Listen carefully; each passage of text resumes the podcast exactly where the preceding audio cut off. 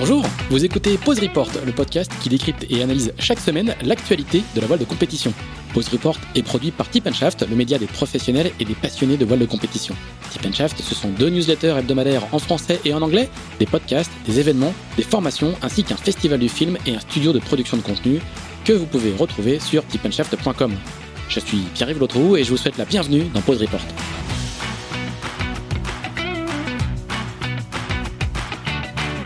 Bonjour à tous, je profite de cet épisode pour vous parler d'un tout nouveau projet de Tip Shaft baptisé Sailors. Sailors avec un Z, c'est une plateforme de vidéos à la demande par abonnement dédiée à la voile de compétition. Un véritable Netflix de la course qui va voir le jour le 1er décembre prochain. Avec Sailors, notre objectif c'est de vous proposer le meilleur de la voile de compétition en streaming sur une plateforme accessible depuis tous vos appareils, PC, téléphone, tablette, appli iOS et Android pour la modique somme de 5,99€ par mois ou de 60€ par an. Les préventes d'abonnements assorties d'offres spéciales ont débuté sur Ulule et vous êtes déjà plus de 300 à avoir contribué. Alors embarquez avec nous sur sailors avec un z.com, on a besoin de vous.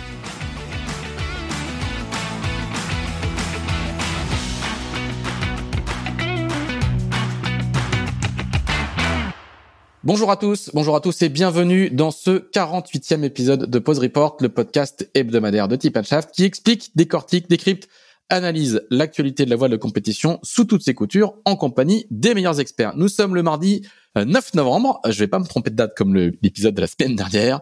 Il est 9h39 à mon horloge euh, et nous allons parler de Transat Jacques Vabre. L'heure est importante puisque on va se baser sur euh, la cartographie de 9h et de 10h. Nous sommes donc le 9 novembre, il est un peu plus de 9h30 et on va parler de Transat Jacques Vabre, la 15e édition s'était lancée dimanche du Havre. Et on va aussi parler de la mini Transat dont la deuxième étape entre dans sa dernière ligne droite. Les marins ont enfin touché les alizés. Pour euh, euh, discuter de ces deux belles courses en cours, deux invités. Le premier euh, a le nez dans les fichiers météo et doublement puisqu'il est consultant météo des deux courses. Il s'agit de Christian Dumar qui doit nous écouter, nous entendre depuis son bureau. Doré, salut Christian. Bonjour.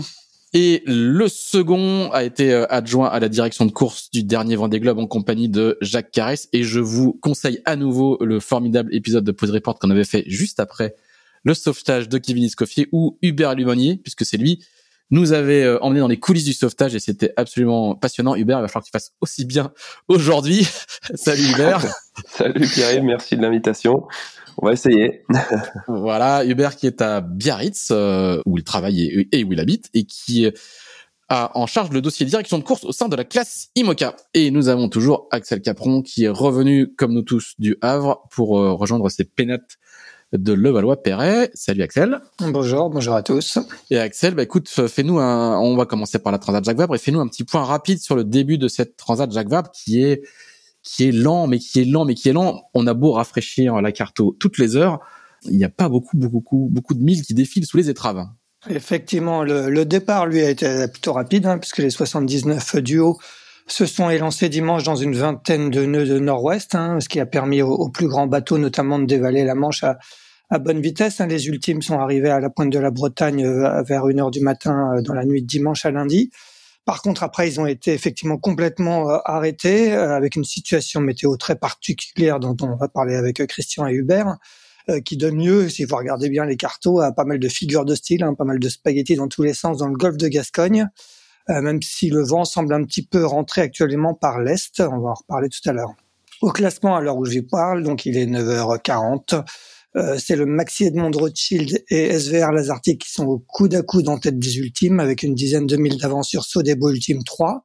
Coesio avec Erwan Leroux et Xavier Macaire mène la flotte des Ocean 50 qui sont au contact des ultimes. Apivia, leader depuis le départ, reste en tête des IMOCA mais voit revenir sur ses talons Eleven Saur Racing Malama de Charlie Enright et Pascal Bidigori et Charal euh, de Jérémy Bayou et Christopher Pratt, tandis qu'en classe 40, c'est Project Rescue Ocean du duo Axel Tréhin Frédéric Denis qui fait la course en tête. À noter qu'il n'y a qu'un seul abandon à déplorer euh, jusqu'ici, ce qui est assez rare pour un départ de Transat Jacques Vabre, et c'est celui de l'Imoca Bureau Valley de Louis Burton et Davy Bodard qui a dématé lors de la première nuit. Et là aussi, on va en reparler. Voilà pour ce petit topo. Alors du coup, comme c'est très très serré en tête, qu'il y a de la pétole et que ça tourne dans tous les sens, et qu'Axel a commencé euh, sa préparation avant le classement de 9 heures. Euh, ça a déjà changé depuis. c'est Charal qui est en tête, Axel, en IMOCA. Ah, d'accord. Voilà. Ben, voilà. J'ai, Voilà. T'as fait ça avant le classement de 9 heures. On va être, on va être hyper transparent. t'as, bon sur le reste et en classe 40, euh, ça n'est plus, euh, ça n'est plus euh, Project qui, qui est en tête, c'est, c'est la Manche le bateau de Nicolas Jossi, Alexis Loison qui qui est passé en tête, mais ça se joue à, entre entre 0,1, entre 0,2 et 0,6 000. Donc euh, ça se passe à très très peu de choses près. Avant de parler de la course, messieurs, on, parle un petit peu de, l'ambiance euh, sur place. C'est la première fois euh, qu'il y avait autant de monde qui se retrouvait pour un grand départ de course automnale. On a été sevré depuis depuis plusieurs mois. Il y a eu la solitaire du Figaro, mais qui n'a pas la même ampleur et où l'ensemble de de l'écosystème et des, passionnés de voile ne se, ne se retrouvent pas forcément avec le même volume. Comment vous avez vécu cette semaine sur place? Hubert, Christian? Qui qui veut commencer, Hubert? Allez, euh, bah écoute, moi j'ai euh, pris beaucoup de plaisir euh, à retrouver tout le monde, à retrouver un, un événement, une manifestation nautique digne de ce nom, avec bah, du fait déjà qu'il y ait beaucoup de bateaux et puis en double, donc ça, amène beaucoup de gens et donc beaucoup de sponsors, beaucoup d'animations, d'activations. Donc j'ai trouvé j'ai trouvé ça très très agréable. Moi, je suis pas impliqué directement sur cette course parce que la direction de course, elle est, euh, elle est avec l'équipe de Francis Le Goff et, mais je suis très proche, bien sûr, de la direction de course et de l'événement puisque c'est course IMOCA classe 40 chaîne Futil Team, c'est passionnant. Donc voilà, et puis euh, c'est l'occasion aussi de, de voir des, des binômes euh, se créer assez sympathiques, voir comment ça va naviguer. Il y a aussi bien sûr des nouveaux bateaux, enfin je pense à Eleven Hour en l'occurrence, donc beaucoup de beaucoup de choses intéressantes sur l'eau, à terre, et puis l'occasion euh, de, de rencontrer un peu tous les acteurs euh, qui sont qui sont sur la course, mais qui sont sur d'autres courses ou des préparations de course. Donc c'est euh, et les fournisseurs prestataires. Donc c'est l'occasion de vraiment se réunir, de préparer au mieux les, les prochaines échéances, pardon. Donc ouais, j'ai j'ai vraiment aimé aimé cette semaine au Christian, on t'a croisé aussi toujours rivé à ton ordinateur. Est-ce que tu as eu le temps de lever un peu la tête des fichiers? Donc on était un petit peu occupé, ouais, parce qu'il y a des, enfin, on avait des craintes sur les dépressions tropicales qui se créent euh, dans l'Atlantique. Mais bon, mhm. finalement la situation semble plutôt bonne avec du petit temps pour pour encore quelques jours. Mais la, ouais, l'option, euh, tout ce qui était, euh, tout ce qui s'est passé au Havre, c'était absolument super. Il y avait beaucoup de public. Il a fait aussi plutôt beau les trois derniers jours, le vendredi, samedi, dimanche, alors qu'on avait eu dix jours de pluie et de vent assez fort euh, auparavant. Donc beaucoup de public sur les, les quais, ça c'était super de revoir les gens sortir, venir voir les bateaux, etc. Donc un beau départ. Et une, moi je trouvais qu'il y avait même une, petite forme d'euphorie. Euh, enfin, les gens étaient vraiment contents de se retrouver. Euh. il y a eu quelques fêtes mémorables que nous passerons sous silence parce que nous avons nous avons beaucoup de noms. Mais j'ai trouvé que c'était assez sympa pour ça. On sentait bien qu'il y avait plein de gens qui se retrouvaient pour la première fois depuis depuis assez longtemps. Et en l'occurrence, on a quand même eu un Vendée Globe où, où euh, à part euh, les équipes d'organisation euh, qui ont beaucoup vécu ensemble, mais sinon l'ensemble de, de, des suiveurs de ces épreuves ne, ne s'est pas forcément retrouvé depuis depuis très très longtemps. Axel? Oui, vous étiez sur l'eau l'un comme l'autre ou comment vous avez suivi ce départ et comment comment vous avez trouvé ce, ce départ qui, qui, était quand même assez impressionnant hein, avec 79 bateaux, du vent et les ultimes qui, qui sont arrivés en une demi-heure à Etretat. Hubert était sur l'eau? Ouais, affirmatif, j'étais sur l'eau. Euh, du coup, bah, moi j'ai trouvé le départ magnifique, bien sûr, parce que alors là, euh, moi, je suis plus habitué au départ de Vendée Globe, euh, au cours Simoca, donc le, avec toutes les classes réunies sur la même ligne de départ, ça fait une longue ligne de départ. Euh, c'est euh, l'occasion de, voir les différentiels de vitesse. Donc, comme tu le dis, ça va très très vite pour les ultimes. Les IMOCA, j'ai trouvé ça aussi bien sûr en milieu de, ligne euh, juste derrière très très joli. Donc voilà, les, conditions étaient sportives, ça on le savait, ça allait être musclé. Perso, j'aime bien. Euh, je préfère quand il y a du contraste de couleurs, qu'il y, y, a de la mer et que ça, il y a de l'action. Donc une, un départ dans la pétole euh, mer plate, c'est bon. Voilà, il y a certains invités qui ont moins aimé, je pense, parce qu'il y avait un peu de malade sur les vedettes passagers, tout ça. Mais écoute, euh, sur le, le, puis la Sécu était euh, vraiment bien organisée, donc je pense que là, de toute façon, l'équipe de Francis sécumère. Euh, là, c'est mon regard direction de course qui parle parce que je sais comme c'est compliqué d'organiser un départ dans les bonnes conditions de sécurité euh, pour les concurrents, pour les partenaires, pour les bateaux spectateurs. Donc là, c'est top parce que bah, c'est tout sur un bord. Il n'y a pas de, il y a pas de virement, il n'y a pas de manœuvre. Donc c'est quand même un peu plus, euh, un peu plus safe. Mais de fait, faut organiser bien tout le monde sur les couloirs de sécurité. Donc ça, c'était euh, mené d'une main de maître jusqu'à jusqu'à Etretat où on a pu aller euh, avec une mer relativement praticable par la suite après le départ. Donc un bon, très très bon moment et on a pu voir les différentiels de vitesse aussi. Donc, euh, je suis pas surpris de de ce qui se passe, euh, de ce qui va se passer, même si ça, si les bateaux se rejoignent tous là à cause de la pétole, ça va être intéressant. Ça va être une course passionnante que je vais suivre 24-24. Et toi, Christian, tu étais euh, déjà sur la route dorée ou, euh, ou tu, as eu le temps d'aller sur, l'eau pour assister à ce départ? Alors moi, j'étais au PC Organisation devant un, grand écran et c'était super, des superbes images. Donc, euh, ben, bravo à Francis et son équipe pour euh, l'organisation de ce beau départ. Et puis la sécurité, comme l'a bien dit Hubert. Et puis, euh, ben, bravo à tous ceux qui ont, organisé la retransmission du, départ et, les images. Ouais, je crois que c'était top à suivre à terre. Hein, J'imagine les images euh, depuis depuis l'ordi, ça devait être sympa à, voir. Parce que nous, on n'a pas vu les images aériennes. Ouais. De voir les ultimes voler, les, IMOCA voler, enfin tous ces bateaux à foil dans des conditions qui étaient parfaites pour eux, c'était super. On va peut-être parler euh, rapidement de, de, du dématage de, Bureau Vallée, hein, qui est intervenu euh, dans, une quinzaine de nœuds dans la nuit de, dimanche à lundi. Euh, Louis Burton et David Baudard ont raconté un petit peu les circonstances lundi. Hein. Ils ont, euh, ils parlaient d'implosion. Louis parlait d'implosion quand, ils ont entendu le, bruit du carbone euh, se exploser. Euh, Hubert, comment tu, peut-être que tu as plus d'infos que nous. Comment tu analyses un petit peu cette, ce, ce dématage C'est une surprise pour toi? Comment tu, tu vois ça? Ouais, je crois que c'est une surprise pour tout le monde quand même parce que de ce que j'ai compris, il y avait des conditions de mer euh, assez calmes. Euh, enfin, il y avait 15 nœuds de vent, donc euh, le bateau devait marcher à 22, 20, 20 22 nœuds. Donc c'est pas des conditions normalement où tu, tu casses le mât. Donc effectivement assez surpris. Je suis, j'ai pas d'infos malheureusement. J'ai hâte de savoir, d'en savoir plus. Euh, J'imagine que ça a dû être une mission euh, pour euh, sécuriser et nettoyer tout ça. Donc j'ai hâte d'avoir le, récit, le récit de merde des gars. heureusement, c'était pas loin de la terre, mais il y avait du monde derrière. Enfin, je pense qu'il y a eu ça, devait être un moment assez assez éprouvant. Mais je comprends pas pourquoi le mât cassé. Donc à suivre. Je, vais juste rappeler un, petit élément de contexte. On avait reçu Louis dans Pause Report la semaine dernière. Euh, il nous parlait un petit peu des, des performances comparées de, de, Bureau Vallée par rapport à son précédent bateau, qui était un bateau de génération 2016.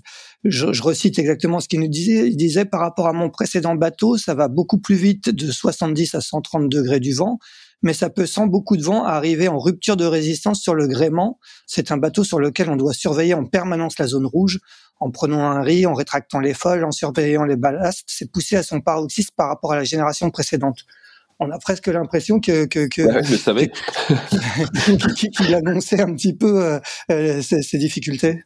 Qu'est-ce que ouais. Bah ouais, c'est c'est un peu la conscience euh, la conscience euh, du skipper de, de la limite. Je pense que bah c'est un bateau qu'il a pris en main il y a il y a, il y a six mois, enfin à la suite du Vendée Globe.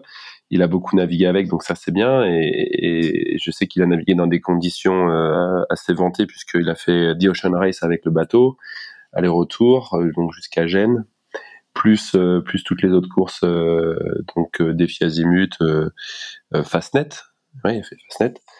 Après, est-ce qu'il a eu des conditions comme ça de il devait y avoir de la mer avec du vent du vent plus faible. Je sais pas les, charges dans le bateau, donc ça serait intéressant de savoir tout ça. Je sais pas si on le saura. Mais oui, comme il le dit justement, je pense que le point de rupture, il il, il était à surveiller. Maintenant, je ne veux pas faire de plan euh, à sa place. S'il communique, il communiquera. Ce sera intéressant de savoir. Il a déjà annoncé dans, dans, dans, son, dans ses premiers témoignages qu'il euh, il avait, il n'y avait pas eu d'alarme. Hein. Ouais. Euh, il n'avait pas, pas eu d'alarme, donc euh, ils, vont vérifier s'il n'y a pas eu une, une défaillance de capteur ou, euh, possible. ou quelque, chose, quelque chose comme ça. Parce mm. qu'effectivement, le, les, conditions, il, même, même si c'est un nouveau bateau, il y a quand même maintenant, ça fait presque six mois qu'il navigue dessus. Mm. et il n'y avait pas non plus des conditions indécentes. Bah, Rappelez-vous, Corum sur le vent des globes. Hein. Oui. Corum, c'était du vent, euh, c'était pas du vent fort. Donc voilà.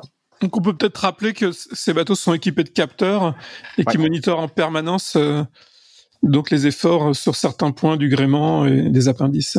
Euh, bah, peut-être qu'on en saura plus. En tout cas, euh, normalement, euh, Bert, tu me corriges si je me trompe, mais je sais que dans ces cas-là, la classe IMOCA hésite pas, enfin les coureurs de la classe IMOCA n'hésitent pas trop à partager les infos. Euh, Tout à fait.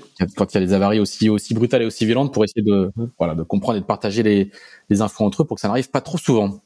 Avant de parler de la situation météo actuelle, pas du tout pas du tout habituelle du mois de novembre, un petit mot sur la descente de la Manche. Est-ce que vous avez pu euh, observer euh, quelque chose, en, particulier sur les, les IMOCA et les Ultimes qui ont, qui ont quand même pu avancer sur les vitesses respectives des uns autres, il y a des choses qui vous ont surpris? Vous avez eu des confirmations? Ou est-ce que c'était vraiment trop court pour euh, voir quoi que ce soit?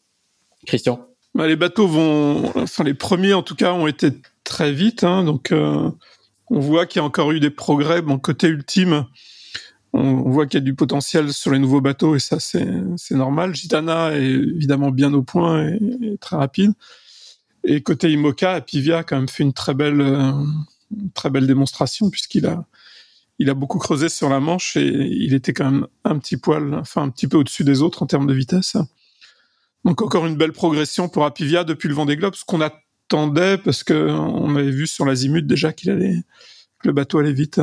Il a fait notamment le, le, bord vers Etretat, il avait, il, il, a quand même, euh, il allait rien que sur ce bord-là, il, allait beaucoup plus vite. Hein, C'était impressionnant. Ouais, absolument. Ouais. Ils ont trouvé un truc que tout le monde n'a pas trouvé. Quoi. T'as l'impression qu'il y a depuis, euh, de, comme tu disais, Christian, depuis les dernières courses là, euh, ils vont, ils ont une vitesse vraiment supérieure. les deux, le binôme, je pense que fonctionne super bien, Paul Meillat et Charlie Dalin. Donc là, on voit bien un bateau qui continue à être à progresser depuis le Vendée Globe. Donc c'est génial à voir. J'adore. Euh, bon, le problème malheureusement pour eux, comme tu disais, c'est que ça, tamponne par devant là. Donc euh, bon, euh, leur écart fond comme neige au soleil. On va y venir. Et, chez les ultimes, sur ce tout petit début de bout de course, on a eu la confirmation effectivement que, que Gitana était vraiment le bateau à, date le plus abouti et, et quand les conditions sont établies aux allures qu'ils ont eu, il avait l'air un tout petit peu plus à l'aise. Donc on, on, on parle vraiment de de 15 heures de course. Hein. Donc, on va pas en tirer des conclusions euh, hâtives. Est-ce que vous avez vu, euh, vous avez vu des choses aussi sur les sur les, ultimes? Après, ça a été quand même assez court sur les ultimes. Euh, ils ont buté rapidement dans le courant, puis après, c'était du tout petit temps. Donc après, c'est difficile de, de dire, enfin, de, sortir. De tirer des conclusions très, très, très, très, très, hâtives. Et donc, évitons ce, évitons de tomber dans le, dans, dans, le panneau. Mais sur les Ocean 50 aussi, on a vu qu'ils allaient quand même très très vite. C'est-à-dire que sur la dernière Jacques Vabre, ils étaient un petit peu plus rapides que les IMOCA. Et là, les IMOCA ont franchi un pas et les Ocean 50 étaient nettement plus rapides que les IMOCA. Donc ça veut dire qu'ils ont vraiment beaucoup progressé aussi dans cette classe-là. Ils ont beaucoup navigué, hein, le, le, Absolument. le Pro Sailing Tour et, et, et les, les, nombreuses épreuves qui ont eu lieu, et notamment tout le, tout le tour pour aller en Méditerranée pour revenir, ça fait, je pense que ça fait plus de 1000 que d'habitude. Hein, les, ouais. Sam Goodchild et, et Erwan Leroux qu'on avait en invité la semaine dernière nous expliquaient bien euh, qu'ils avaient engrangé beaucoup beaucoup de milles. Christian, sur le, alors les classes 40, eux, euh, ils ont été en mode Figaro euh, très très vite à aller jouer dans les cailloux pour saboter du courant. Explique-nous quand même euh, ce qui se passe, comment, alors qu'on est tellement habitué à aller voir partir deux ritrinquettes, à aller voir faire des vidéos en TPS et, des équipes techniques à se répartir tout le long du littoral breton. Explique-nous ce qui se passe en ce moment euh, en Manche et, en Atlantique d'ailleurs. Donc il y a, pour le départ, il y a un anticyclone qui s'est qui s'est mis en place progressivement. Donc ce qu'on appelle une dorsale anticyclonique, donc qui est orientée du sud-ouest vers le nord-est, donc qui passe au large du golfe de Gascogne, et, enfin sur le golfe de Gascogne et sur la, Bretagne. Donc à l'extrémité de cette dorsale, on avait du vent de nord-ouest au départ, donc bien établi. Et rapidement, les bateaux sont rentrés dans la, dorsale, en fait, en, en Manche. Et donc, le vent a molli euh, progressivement dans, dans l'ouest. Alors, ils ont navigué plutôt sur le côté nord de la dorsale. Donc, je, malheureusement, je peux pas le, le dessiner. Pas la dessiner, non, faut faire l'oral. Et pour prendre l'option sud, donc le, tous les bateaux semblent avoir choisi une option sud. On pourra reparler des deux options qui se, se feraient avant le départ. Il faut il faut traverser cette dorsale. Et sachant qu'elle a un, axe sud-ouest-nord-est, la façon la plus rapide de la, de la couper, c'est de faire une route plutôt au sud, voire au sud-est.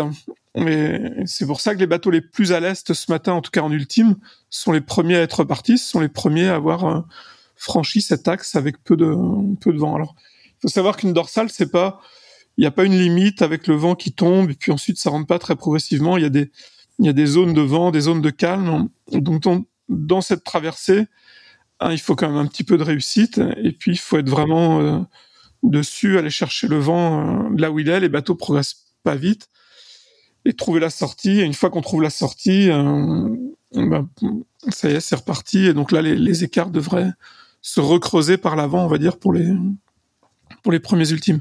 la dorsale là, elle, elle, est orientée, elle est toujours orientée euh, sur le même axe qu'au départ? Ouais, elle est toujours orientée sur le même axe qu'au départ.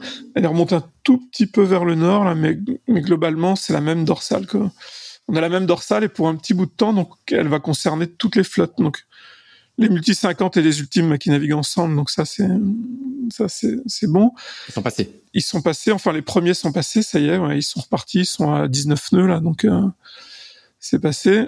Les deuxièmes, enfin derrière, on a les IMOCA Ils sont à 19 nœuds. T'as des, des infos qu'on n'a pas. Ah si, si, si, oui, 19 nœuds, pardon. Ouais, sur le dernier classement. Pour, ouais, SVR, il a 19 nœuds. Ouais. ouais. Euh, non, non, j'ai pas les infos en direct. comme, comme tu, tu conseilles la, la, la, course sur la météo, je me disais si peut-être que tu avais plus de choses que nous. non. Et derrière, donc, on a les IMOCA qui butent euh, dedans. On a vu ce matin Capivia euh, recroiser vers l'est en se disant que voilà, il fallait, il, il fallait y aller. Et puis derrière, ben, on a les, les classes 40 qui arrivent dans cette dorsale-là aussi, qui ont eu assez peu de vent. Alors pour les classes 40, ça a été une bataille parce que le timing avec le courant était aussi plutôt mauvais. C'est-à-dire que les ultimes sont passés avec le courant favorable euh, à Barfleur, un rat blanchard. Derrière, le courant s'est renversé pour les, les, poursuivants. Et comme le vent est tombé en plus euh, progressivement, les classes 40 avaient moins de vent, du courant contraire à Barfleur. Donc ils ont commencé à jouer dans les cailloux et il a fallu jouer chaque renverse de marée, ce qui a été assez compliqué. Sachant que les coefficients étaient importants, donc euh, gros courant, peu de vent, ça ressemble effectivement à une étape de, de la solitaire. Une étape de la, de la solitaire en plein été. Euh, Hubert? Bah ouais, ouais, non, c'est hyper intéressant avec les ultimes justement. Euh, on voit qu'il y a deux heures, euh, le décalage euh, ouest-est des ultimes, il y avait donc Bank Pop qui était ouest et ils étaient premiers. Euh, avec un peu de vitesse, alors que c'est qui mm. était le plus à l'est. Donc c'était, je crois, SVR et, et Gitana étaient arrêtés. Et donc ils touchent du vent, euh, ils ont une petite euh, une petite bulle de vent là euh, qui leur permet d'avancer maintenant à 19 nœuds, euh, Gitana et SVR Lazarti. Et du coup ils sont repassés premiers. Bank Pop doit être doit être dernier, je pense, enfin cinquième.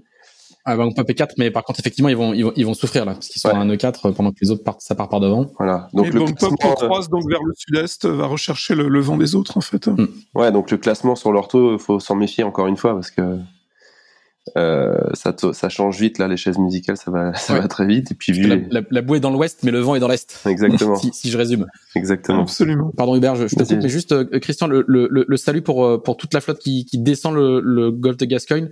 Le salut est dans l'est, absolument? Ouais, alors le vent rentre ce matin quand même de, de l'est et ce, vers l'ouest. Et donc ça va rentrer progressivement. C'est-à-dire que les Ocean 50, par exemple, qui sont derrière, là, le groupe de donc GCA, euh, Co Coesio, etc., enfin, tous ceux qui sont dans l'ouest, devraient toucher du vent quand même en fin de, de matinée. Donc ils n'auront pas besoin d'aller aussi loin dans l'est que les, les premiers ultimes. D'accord. Mais par contre... Euh Primonial et euh, Solidaire en peloton qui sont bien décalés de, dans l'est par rapport à la tête de flotte et sur quasiment sur la sur la même latitude. Ils risquent de toucher euh, l'air un peu plus tôt? Oui, oui, mais ça y est, ils sont partis là. Ils étaient à 6 nœuds, euh, alors que les autres sont plutôt à, à 3 nœuds pour l'instant. Ouais. Donc euh, ils ont touché l'air un petit peu plus tôt. Ouais. D'accord. Ça, ça joue dans tout dans tous les sens. Absolument. Par contre, classe 40, à mon avis, Christian, je sais pas, euh, j'ai pas trop fait de routage, mais j'imagine que classe 40, la porte, euh, cette option-là, elle sera plus valable, quoi. Moins valable. Mmh. Moins valable, mais pour l'instant, ils sont dedans, là où ils sont, et ils sont dans, dans la dorsale, c'est pareil. Donc, ils essaient de plonger au sud, là, okay. Pour aller chercher du, du vent, mais c'est pas, voilà, c'est pas facile. Hein. Ils sont un petit peu repartis. Ils sont à 8 nœuds actuellement, 8, 7, entre 7 et 8 nœuds, là, les, les premiers. Mais bon, le vent va rentrer pour eux aussi, hein, donc ça va, ça va repartir.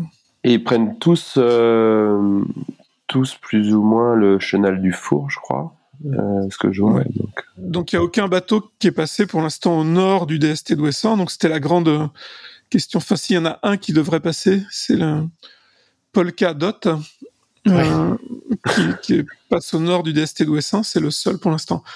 Alors c'est vrai qu'avant le départ et encore aujourd'hui, il y a beaucoup de routages, à peu près un sur deux, qui donnent des routes ouest plus rapides que la route euh, qu'on appelle est, mais qui est finalement une route assez directe.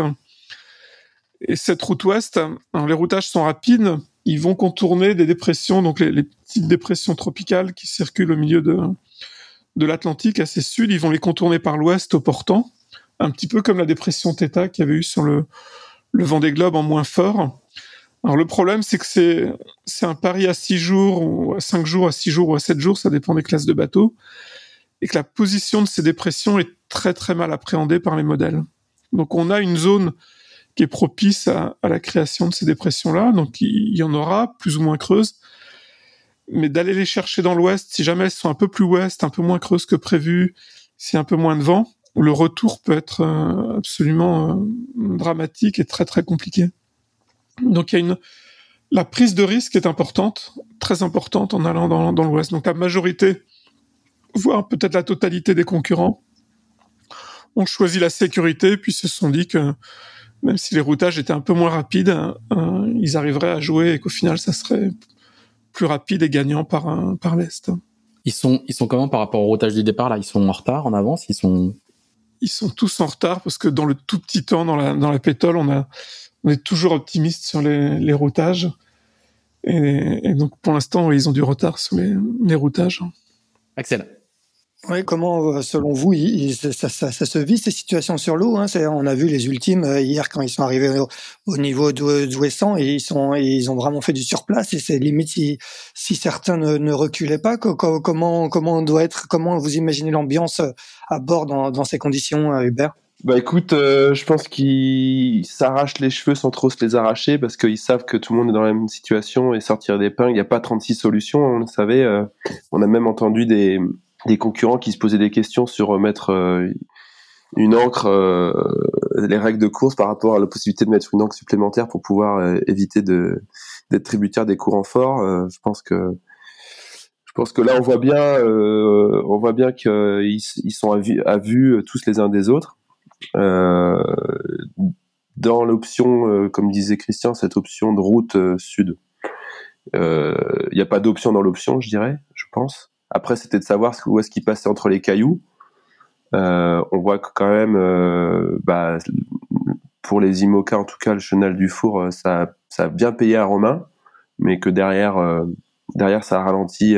donc, c'était une, une, option sympa, mais qui, qui ne s'est pas avérée payante pour, pour Romain et Seb sur Fortinet.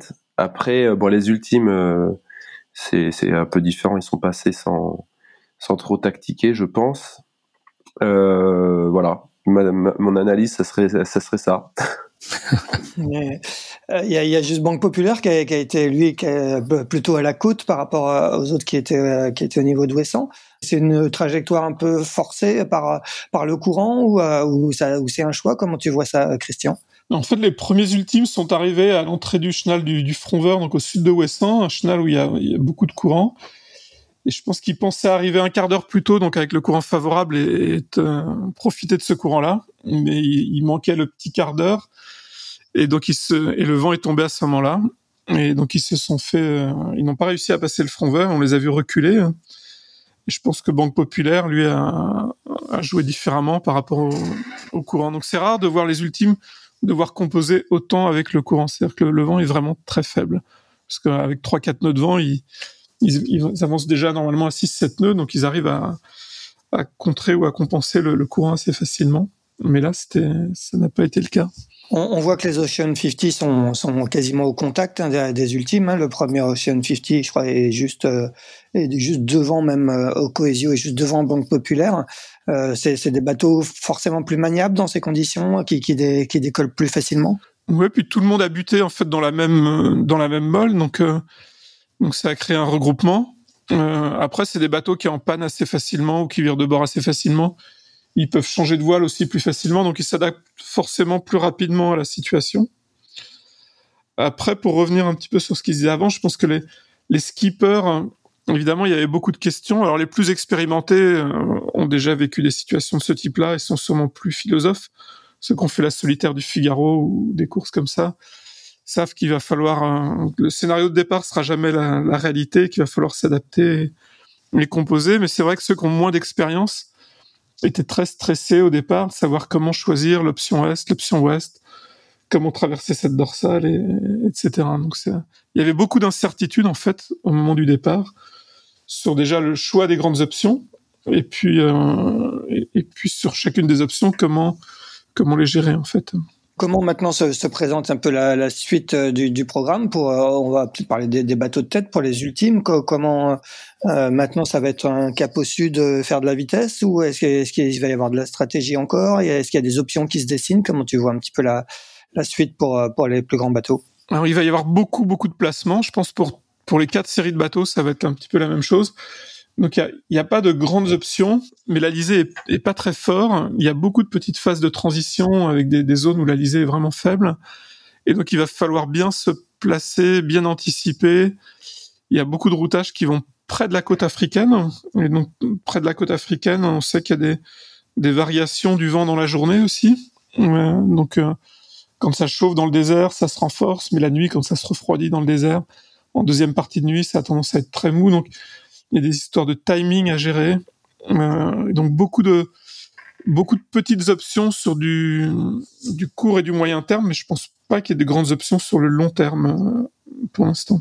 Est-ce qu'il y a des options euh, Est-ce qu'il y a des options de passer Toujours la même question, euh, le DST euh, du Cap Finistère, parce que les routages, j'ai pas trop regardé, donc qu'est-ce que t'en penses, toi, Christian?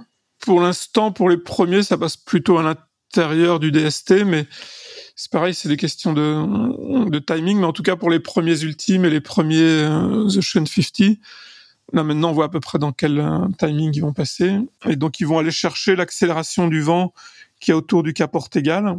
Et puis, il y a une courbure du vent, c'est-à-dire que le vent est est au niveau du Cap Portégal. Et puis, il va tourner nord-est et presque nord ou nord-nord-est euh, après le Cap Finistère.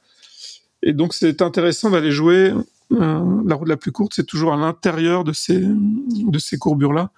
Donc je pense que ça va jouer assez près de la côte et probablement à l'intérieur des en tout cas pour les pour les premiers multis.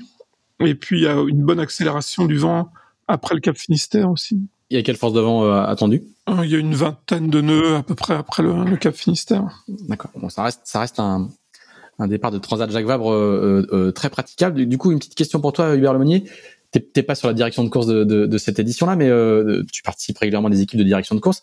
Est-ce que c'est plus facile et plus tranquille pour une direction de course de, voir euh, un départ de course comme ça, ou alors euh, savoir qu'il y a plein de bateaux qui vont dans les cailloux, qu'il n'y a pas de vent, qui sont pas facilement manœuvrables, ça génère quand même un peu de, tension. Bah écoute, j'ai envie de dire que c'est un peu plus stressant en tant que direction de course parce que du fait du nombre de concurrents, c'est 79 et euh, les disparités de, de type de bateau, euh, certainement aussi de, de niveau euh, des uns et des autres. Je pense que c'est assez stressant quand les bateaux sont à la côte, comme pour les skippers. Euh, quand tu es sur un bateau comme ça, tu as, plutôt envie d'être loin de la terre. Mm. Euh, donc vent, vent faible, courant contre, tout ça, ça fait que je pense qu'il y a pas mal de stress pour la direction de course. Donc ils sont ils sont mobilisés 24/24 sur les traces des bateaux. Ils ont ils ont des points euh, de relais stratégiques le long de la côte euh, nord-Bretagne, vers la, vers la Bervrac, tout ça, s'il y a besoin, euh, pour assister les bateaux qui sont en avarie.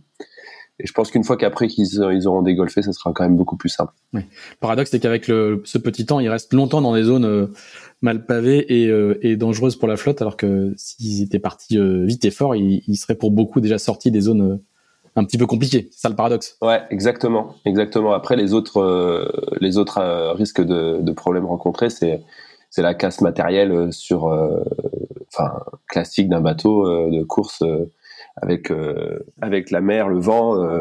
mais ces bateaux-là sont quand même faits pour aller dans du vent fort. Donc non, c'est je dirais que c'est quand même plutôt tout ce qui est tout ce qui est terre, cailloux, tout ça, c'est vraiment stressant. Et les DST, et après, une fois que c'est parti, euh, bah, il n'y a plus, a plus de raison. Euh, Christian, on parlait des Alizés tout à l'heure. Euh, ça nous fait une petite transition avec la Mini Transat, qui est l'autre l'autre grande course du moment, avec ben, aussi quasiment encore 90 concurrents, enfin un peu moins de 90 concurrents en course. donc beaucoup de monde sur l'eau aussi. Et tu suis ça aussi. alors, on va demander à, Axel de, de, nous faire un, petit topo. Mais avant, est-ce que tu peux, est-ce que tu peux juste nous dire comment s'annoncent les alizés? Pour la, la, la, flotte de la Jacques Vabre qui va arriver Est-ce que ça va être moins compliqué? Est-ce que ça va être plus établi une fois qu'ils auront, qu'ils vont, qu'ils vont descendre le long de la côte africaine? Est-ce que ça sera un peu plus clair pour euh, rallier euh, leurs divers points de passage Ou est-ce qu'ils vont aussi avoir affaire à une situation d'alizé euh, compliquée? Non, les bateaux de la Transat Jacques Vabre vont avoir une situation d'alizé compliquée avec ces petites dépressions qui se créent euh, dans la zone atlantique, euh, ça vient casser l'alizé en fait, et donc il y, a peu d'alizé, pas très fort, et donc on n'a toujours pas un bel alizé cette saison euh, bien bien établi comme on peut avoir certaines certaines années. Donc il va y avoir encore du jeu. Il va y avoir du jeu, ouais, jusqu'à jusqu'à la fin. Par contre, sur la deuxième partie, donc une fois que chaque flotte aura contourné son son point de passage, la deuxième partie de la Transat Jacques Vabre devrait être plutôt sympa, avec un alizé qui devrait se remettre en, en place progressivement. Mais là, on parle de, ce sera dans une dizaine de jours. Ok. Axel, tu nous fais, on va, passer à la mini transat. Tu nous fais un petit topo sur euh, sur la situation de de la course qui entre dans le dans bah, pour la tête de flotte dans la dernière ligne droite. Oui, effectivement, les, les premiers protos sont à moins de, de 800 000 de l'arrivée maintenant. Après après 10 jours de mer sur cette deuxième étape, euh, la situation s'est pas mal décantée en proto avec euh, aux trois premières places bah, les trois marins qui ont terminé sur le podium aux Canaries mais dans l'ordre inversé, c'est-à-dire que c'est Pierre Leroy qui est, un solide leader sur Teamwork, il compte euh, ce matin 65 000 d'avance sur Fabio Mussolini et 80 sur le vainqueur de la première étape, Tanguy euh, Bouroulek, sur son Pogo à foil. une avance qui, si elle reste à peu près stable jusqu'à jusqu'à jusqu'à la Guadeloupe, jusqu'à Saint-François, permettrait à, Pierre Leroy qui de remporter cette mini transat.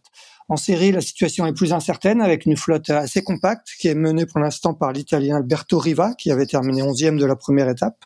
Et parmi les prétendants à la victoire finale qui, qui avaient terminé euh, dans, les premières places à, Santa Cruz de la Palma, le mieux placé aujourd'hui semble celui qui était présenté avant le départ comme un des grands favoris de cette mini-transat, c'est-à-dire Hugo Dallène, qui est actuellement 9e à une quarantaine de milles euh, d'Alberto Riva. Et à noter d'ailleurs à propos d'Alberto Riva, qui a trois Italiens dans les cinq premiers en série, ce qui est euh, à mon avis euh, euh, une première sur cette mi-transat, même si un Italien a déjà gagné, Ambrogio Beccaria. Voilà. Merci Axel. Euh, quand on regarde la carte de la mini-transat, c'est effectivement assez impressionnant de voir comment la flotte est répartie du nord au sud. C'est c'est vraiment un, cas de figure assez particulier. Christian, est-ce que tu peux tu peux nous nous rappeler un petit peu les les, grands enjeux stratégiques qui ont qui ont amené la mini à cette à cette situation-là, c'est-à-dire que l'Alizé pas établi, il fallait descendre pour aller le chercher, et puis euh, ils ont tous viré à des moments différents euh, pour refaire euh, route vers la Martinique. Je schématise à très très grands traits, ce qui explique un peu ces dispositions en, en matière de peigne. Mais on avait une situation un peu particulière, quoi. Ouais, tout à fait. Donc analysé mal établi, avec du vent plus fort au sud, donc plus on était sud, plus ces bateaux étaient sud, plus le vent était fort, avec un, un compromis à trouver, c'est-à-dire que plus on descend sud, euh, moins plus on fait de route et donc plus on rallonge la route et donc c'était euh, trouver le bon compromis entre rallonger la route de combien et, et pour quelle force de vent supplémentaire. Et à ce jeu-là, Pierre Leroy pour l'instant bien bien joué puisque c'est lui qui a été le plus sud et c'est lui qui se retrouve devant aujourd'hui. Alors avant lui, il y en a d'autres qui avaient déjà bien bien joué.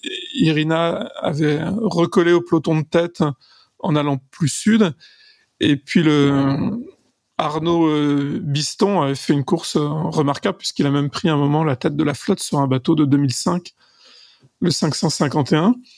Et, donc c'était intéressant et toujours en allant plus sud. Alors aller sud c'est une chose, mais après il faut y aller intelligemment. Et tout le groupe de tête a, particulièrement bien joué. Enfin la, plupart des protos et les premiers bateaux de série ont bien navigué. Et ce qui, est un vent qui bouge beaucoup en, force et en direction dans la journée. C'est pas un vent stable comme sur les fichiers qui reste toujours dans la même direction. Et donc il faut, il faut descendre en escalier vers le sud. C'est-à-dire qu'à chaque fois qu'il y a une oscillation du vent, il faut quand même la jouer et profiter euh, des moments où le vent est un petit peu plus à l'est pour se mettre en bâbord à mur et, et plonger vers le sud. Et donc à ce jeu-là, les, on va dire que la flotte a plutôt bien navigué. après, chacun a choisi euh, l'endroit où il voulait se positionner, mais mais les coureurs ont quand même très très bien navigué, compte tenu du manque d'informations qu'il y, a, à bord. on va on va rappeler qu'ils ont un bulletin météo euh, qui est transmis par l'organisation BLU. qui est une situation générale avec avec des secteurs de vent et puis pas grand chose de plus. Et puis après c'est observation du ciel, du vent, de la mer et du barreau. et, et, pas, et pas grand chose de plus. Je reviens juste sur euh, la descente en, escalier que tu, tu évoquais, hein, peut-être pour, pour, préciser pour ceux qui connaissent pas forcément, c'est que le la, la euh, aussi le, je, vais schématiser aussi à grands traits, tu, tu vas me corriger si mes souvenirs sont bons. Euh, en gros, euh, le, le, le, matin, le matin et le soir, au lever au, au, lever au coucher du soleil, il y a très très gros traits, hein, avec une petite rotation qui peut atteindre jusqu'à 10 ou 15 degrés hein, si je si ouais, c'est ça ouais, est bonne. ouais, et donc il faut jouer euh, il faut jouer sur ce petit bras de levier à chaque à, chaque à chaque empannage. Et puis il y a, il y a quelques nuages dans l'Alizé aussi euh, qui font euh, les délices euh, des marins puisque le vent peut rentrer fort, voire même très très fort et bouger aussi sous les grains. Alors le jour ça va, tu les vois arriver, mais la nuit tu les vois pas arriver. Surtout qu'il n'y a pas de radar à bord des à bord des mines. Donc c'est tous ces jeux-là, ces petits coups à jouer chers aux figaristes qui peuvent qui peuvent servir tout au long de tout au long de la journée. D'où on voit très bien d'ailleurs le, sur le, la carte actuelle, on voit très bien le les escaliers que continue à faire d'ailleurs Pierre Leroy, même s'il est euh, l'un des plus sud de la flotte, il continue à jouer les à jouer les petites bascules. Et il faut préciser une dernière chose sur Pierre Leroy, c'est qu'il est météorologue de profession. Absolument. Alors après, entre les quatre premiers de la première étape, qui avaient vraiment beaucoup d'avance sur le, cinquième, on va dire que ils étaient quatre pour trois places sur le podium et une seule place en haut du podium. Et le jeu était intéressant parce que Irina, donc qui était la quatrième, et un petit peu décroché par les trois premiers, a été la première à partir dans le dans le sud. Évidemment, les trois premiers n'ayant pas la position des autres, parce que chaque jour ils ont le classement, mais sans les positions. Ils ont la distance au but, ouais. Ils ont la distance au but pour chacun des bateaux, c'est tout. Et donc une fois qu'elle qu'elle ne voyait plus les premiers à la IS, ben, elle est repartie vers le sud et les premiers donc ne pouvaient pas savoir. Et Pierre Leroy, qui s'était fait décrocher un petit peu par Tanguy Broulet et Fabio Musolini, a attendu, pareil, de ne plus être emporté à IS pour plonger vers le vers le sud. Et donc c'est intéressant de voir la stratégie de chacun en fonction de son positionnement dans la flotte. Soit on reste au contact, soit on quitte la flotte en prenant le risque d'aller un petit peu plus au sud pour essayer de, de gagner quoi. Donc il y avait tout un jeu entre les quatre, sachant que finalement le reste de la flotte leur importe assez peu entre guillemets parce que puisqu'il y a plusieurs jours d'avance au classement donc il ils seront pas inquiétés par les autres. Axel. Oui, Hubert, euh, est-ce que, est-ce que toi, tu suis aussi cette, cette mini transat et quel, quel est un peu ton regard sur, euh, sur le parcours bah, de, de, Pierre Leroy en, en proto et, et, des bateaux de série Est-ce que, est-ce que tu suis ça avec intérêt? Alors, je t'avoue que je suis ça avec intérêt euh, parce que bah, on est quand même proche en, avec la Jacques Vabre, donc de, de fait, euh, dans les dates, euh, c'est parti le 29. Euh, moi, j'étais euh, j'étais auparavant mobilisé sur d'autres courses, mais là, depuis depuis la deuxième partie de la course, donc j'ai beaucoup suivi.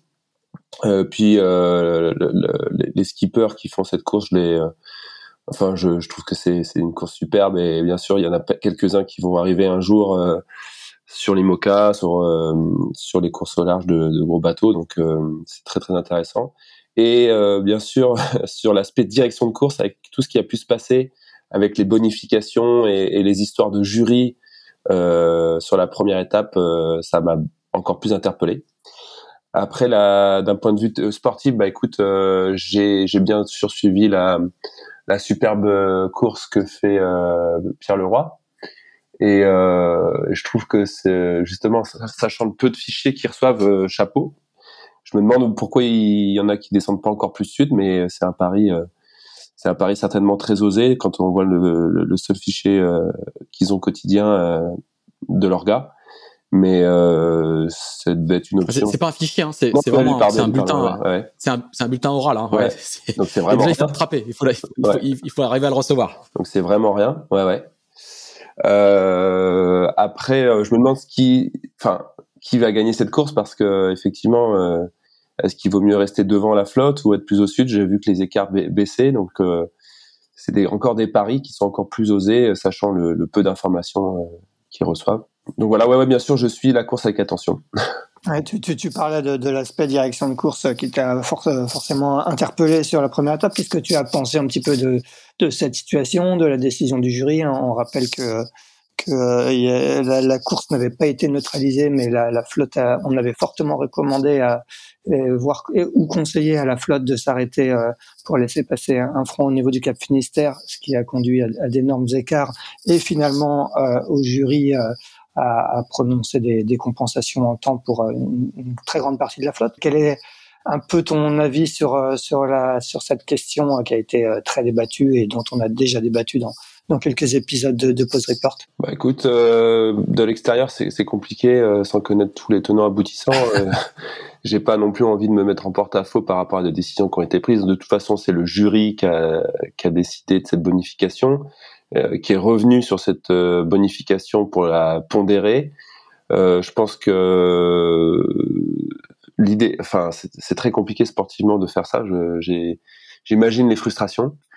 Euh, je préfère agir en amont, moi, en tant que direction de course, c'est-à-dire que si neutraliser une course, euh, euh, c'est compliqué. Donc, euh, l'idéal, c'est quand même de mettre euh, soit des waypoints, soit d'organiser le parcours. Je ne sais pas si c'est possible ça. Et quand on arrive à devoir donner une décision et à la modifier, c'est c'est très tendancieux, c'est très compliqué. Donc, euh, j'ai jamais été confronté à ça. Euh, je suis pas jaloux quoi. Je euh, j'aimerais pas vivre ça. T'es content de t'en occuper. Exactement. Euh, l'histoire de la bonification, elle est bien, mais là on voit que ça part dans les travers de, de la bonification parce que bon, sur le Vendée, on sait tous qu'on a eu ce cas-là avec euh, justement le, le, sauvetage de Kevin, mais euh, ensuite pondérer avec le nombre d'heures réelles de l'escale de chacun alors qu'on avait dit, enfin je crois, tu me corriges si je, me trompe parce que j'étais pas trop concerné, mais euh, je crois que c'était 24 heures d'office pour tout le monde, c'était ça dans un premier temps. Enfin voilà, donc c'est ça crée l'amalgame. Bah, rappelons juste hein, que la direction de course, le jury et la direction de course, c'est deux entités bien spécifiques et bien différentes, et que le jury euh, peut entendre la direction de course, mais mais, mais prend sa décision euh, tout à fait. Séparément la direction de course. Tout à fait, ça c'est très important. Il y, en a, il y en a un qui est l'émanation de la Fédération française de voile, l'autre de l'organisation. Hein.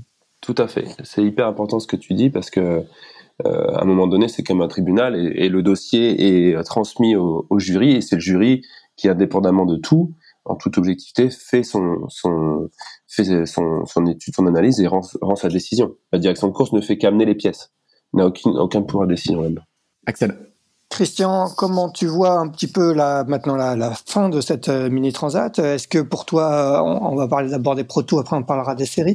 Euh, est-ce que pour toi, Pierre Leroy, là, a aujourd'hui la situation bien en main? Comment va être un peu la, la situation météo jusqu'à l'arrivée euh, à, à Saint-François? Et est-ce que tu peux nous, nous parler des, des premières ETA Donc là, l'Alizé va se renforcer doucement, sans être très fort, mais là, ils ont probablement entre 14 et 18 nœuds de vent à peu près. Il y aura peut-être un ou deux nœuds de vent en plus à l'arrivée.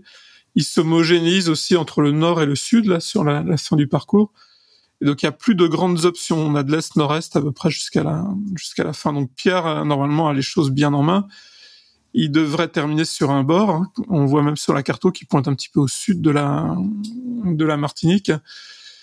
Je sais pas pourquoi il retourne encore parfois au sud, parce qu'il il a peut-être peur qu'il y en ait un qui soit plus au sud que lui, je, je sais pas. Euh, mais en tout cas, ouais, normalement, il a bien les, bien les choses en main. On va rappeler qu'il y a une heure d'écart euh, entre euh, euh, une heure, une heure une heure 09 29 euh, entre lui et le vainqueur de la première étape qui est Tanguy Bourlec et il y a 1h03 37 entre euh, Fabio Mussolini qui a fait deuxième de la première étape et Tanguy Bourlec. Donc a priori avec 80 000 d'avance, euh, il faut euh, un peu plus que un peu plus qu'une heure pour faire 80 000. Même si l'écart euh, les écarts peuvent voler d'ici là, et il a la situation bien en main.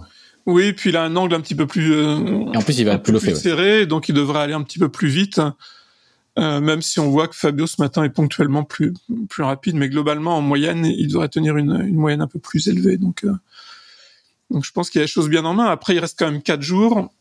Euh, si l'Alizé forcit un petit peu, il va y avoir des conditions parfaites pour euh, pour Tanguy Bouroulec. Donc, on, je pense que c'est pas complètement fini, mais c'est vrai que Pierre Leroy a quand même les choses bien bien en main. Donc arriver plutôt samedi, c'est ça, si tu, si je comprends bien? Donc arriver plutôt le 12, donc euh, le 12 c'est samedi, ouais, c'est ça, absolument. C'est vendredi le 12. Non, ça sera vendredi. Ah, vendredi, pardon. Ouais. pour, pour Shaft. Parfait. Non, non, oui, c'est ça, ouais, arriver le 12, donc non, j'ai dit 4 jours, c'est 3, dans 3 jours. Enfin, arriver le 12 euh, en heure locale, donc ça sera peut-être dans la nuit du 12 au 13 ou le 13, 13 matin très tôt pour, pour nous en France, quoi. D'accord. Et, et, au niveau des séries, comment tu vois un petit peu la, situation Et euh, là, j'imagine que c'est un peu plus indécis quand même qu'en en proto. Oui, alors en série, c'est plus indécis, surtout que bah, comme la lisée s'homogénéise, les, les bateaux qui sont maintenant au nord devraient avoir des vitesses euh, à partir de ce soir ou demain à peu près équivalentes à ceux du sud. Et donc après, ça va jouer sur la, la bonne gestion des rotations de vent et notamment la, la dernière rotation, donc comment aborder la, l'arrivée à Saint-François. Est-ce qu'il faut arriver par le nord Est-ce qu'il faut arriver par le sud? Et donc les écarts sont pas sont pas énormes, hein, donc il faut y a encore beaucoup de choses qui peuvent se se passer. Alors on avait deux groupes qui étaient bien distincts au début. Il y avait un groupe du sud, un groupe du, du nord. D'ailleurs, c'était assez, assez amusant parce qu'il y avait le groupe du sud qui était mené par Jean Cruz et le groupe du nord par Cécile Andrieux qui sont qui vivent ensemble dans la dans la vie de tous les jours. Et donc euh, voilà. ma femme était au nord, le mari au sud. c'était c'était assez drôle, hein, chacun leader de son groupe. Mais ouais, les écarts sont sont assez faibles, donc il peut se passer beaucoup de choses en, en série encore. Avec une ETA euh, prévue quand pour, la, pour les premiers? Alors ils ont ils sont à 1000 milles encore les premiers, mais un peu moins rapide parce qu'il y a moins de vent dans l'est encore. Donc on est plutôt sur une ETA le je pense le 14. Et donc le 14 c'est le dimanche, c'est ça. ouais.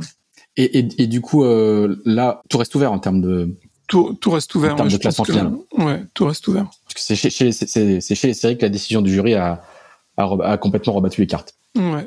Alors, sur l'étape, si on regarde juste le classement d'étape, je pense que bah, Alberto a réussi à se décaler dans le sud, donc il a il a qu'un bon angle pour terminer. Euh, c'est quasiment le plus sud de la, la flotte de la série. Mmh. Et, euh, donc je pense qu'il a bien, ouais, il a bien géré ça. Et donc il a quand même les, les, choses bien en main pour gagner cette étape, mais c'est pas c'est pas joué. Hein, les écarts sont faibles. Et donc, on a vu par le passé hein, des, des, écarts de 20 ou 30 000, ça peut se faire et se défaire assez rapidement. Et puis, on va rappeler que Alberto Riva est, est, l'un des grands favoris. Hein. Il, a, il a fait une, deux saisons euh, assez brillantes jusqu'ici. Et il avait une quinzaine d'heures de, de, retard sur euh, Hugo Dallène, qui avait terminé deuxième de la première étape. Voilà, qui est 20 000 derrière. Donc, serré. Il y a du jeu et ça n'est pas fini. Axel?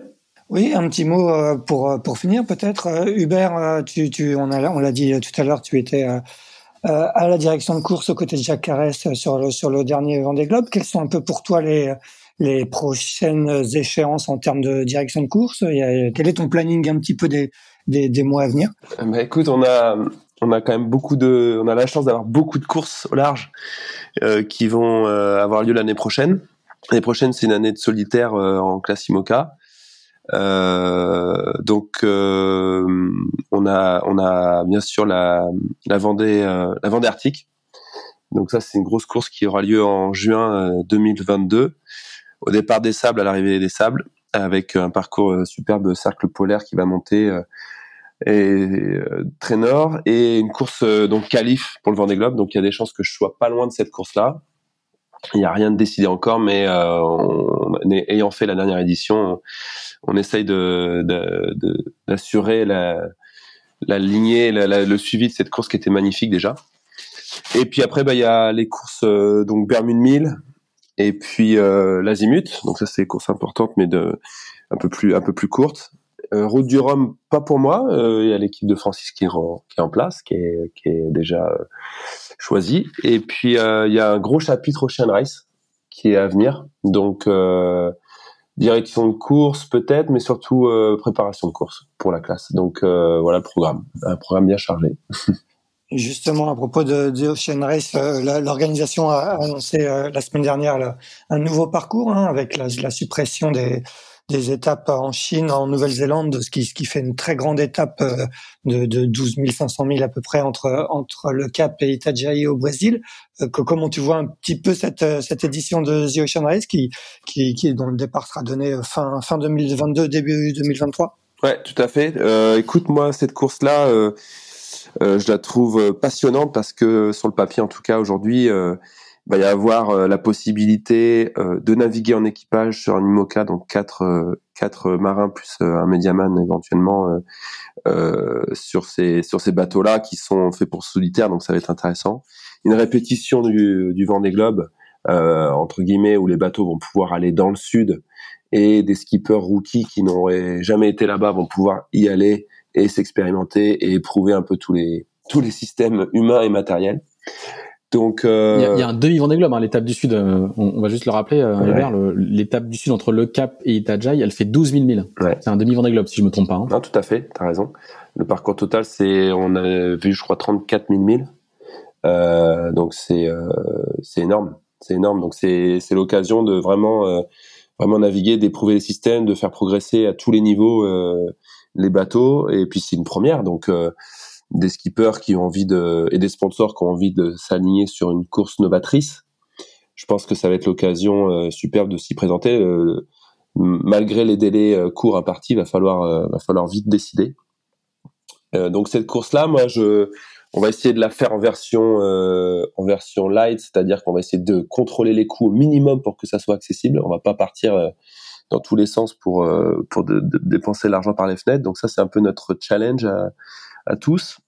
Et euh, et du coup, euh, du coup, on va pouvoir rapidement voir qui va s'aligner sur cette course et présenter ça un peu à, ces différents acteurs, sponsors, partenaires pour pour se lancer dans cette belle aventure. Toi, Christian, tu étais, si je me souviens bien, consultant pour pour la, Volvo Ocean Race, la dernière en, 2017-2018. Est-ce que, tu vas continuer à, travailler avec l'organisation? Quel, est toi ton programme dans, les mois à venir?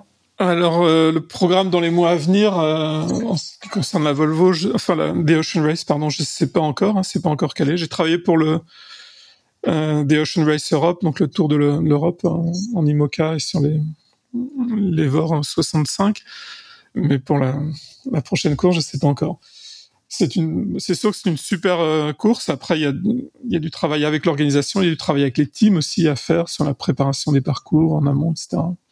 Donc il y a pas mal de choses. Après, pour à plus court terme, cet hiver, je travaille sur le, le record d'Alex Pella et Romain Piliard, donc sur le tour du monde d'ouest en d'est en ouest. D'accord, qui est un tour du monde à, l'envers entre guillemets, qui sur lequel ils vont bientôt s'élancer. Justement, il y a il y a un peu une date de départ prévue. J'imagine que tu es un peu là ah, que tu commences à regarder un petit peu les, fichiers météo, je, je crois qu'ils sont bientôt en, en stand-by. Ouais, non, ils sont pas encore en stand-by, donc ça sera euh, ceux qui vont annoncer la date, donc je, je leur laisse annoncer la date de début de stand-by. C'est pas moi d'annoncer. D'accord. Et quelles sont les conditions euh, euh, idéales pour eux? Pour on sera, on rappelle qu'ils s'élancent sur sur l'ancien Castorama, hein, qui est un trimaran de, de 75 pieds qui avait été lancé par, par Hélène MacArthur et avec lequel elle a elle avait à l'époque battu le record du, Tour du Monde de, Francis Veillon. Ouais, tout à fait. Donc les conditions idéales, c'est un le, point dur du, parcours, c'est le ça reste le passage du Cap Horn contre les, vents dominants avec de la mer. Donc euh, il faut avoir l'idéal, c'est d'avoir de bonnes conditions au Cap Horn, sachant que aujourd'hui ce parcours-là, il se fait euh, sans forcément descendre comme ça a été fait sur les, les précédentes éditions autour du continent antarctique. Mais après le passage du Cap Horn, il y a aussi une autre route qui peut consister à, remonter dans le Pacifique, le long de l'Amérique du Sud, de passer par le détroit de Torres, donc entre la Nouvelle-Guinée et l'Australie, et de repasser ensuite par le Cap de Bonne-Espérance. Donc la route est nettement plus longue, mais la vitesse des multicoques fait que que c'est normalement jouable. Ah, d'accord. Il vaut mieux rallonger la route pour aller euh, et, aller plus vite. Voilà. Ça, fait, euh, en, gros, on passe par le nord de l'Australie, quoi. Hein. Exactement, par le nord de l'Australie. Ça, rallonge de combien?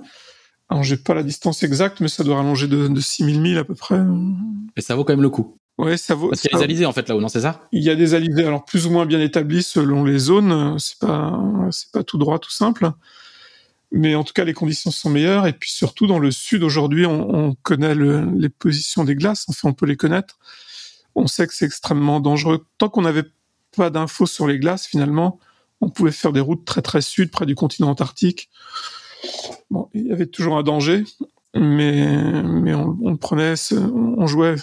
Aujourd'hui ça devient compliqué quand même euh, connaissant toutes ces positions de glace, de se dire qu'on va aller naviguer dans la glace pendant un mois avec un multicoque. Au frais dans la glace. Il vaut mieux être euh, au portant, euh, Au portant dans les c'est 1000 avisés. de plus au portant sur ton multicoque, du coup. Ouais. D'accord, intéressant. Messieurs, merci pour vos lumières. On va se précipiter et retourner euh, aux différentes cartos euh, qui nous pourrissent nos, nos longues journées de, de, de travail. Euh, heureusement que c'est que toutes les heures et que c'est pas, que pas du live en continu. Ah, c'est important ça, que ça soit que toutes les heures. hein. Il y en a qui prônent Ah. une position toutes les 5 minutes, on n'aurait vraiment pas de vie. hein. Merci à tous les deux. On vous laisse retourner à, à vos suivis respectifs et, et puis Axel, on se retrouve. On se retrouve la semaine prochaine pour un nouvel épisode. Il y a une, la Jacques Vabre aura encore lieu, la mini sera finie, euh, donc je ne sais, je ne connais pas encore le sujet. On va, on va, on va réfléchir à ça d'ici là. Salut à tous, merci beaucoup, bonne journée. Merci, Merci, à vous, bonne bonne journée. Merci.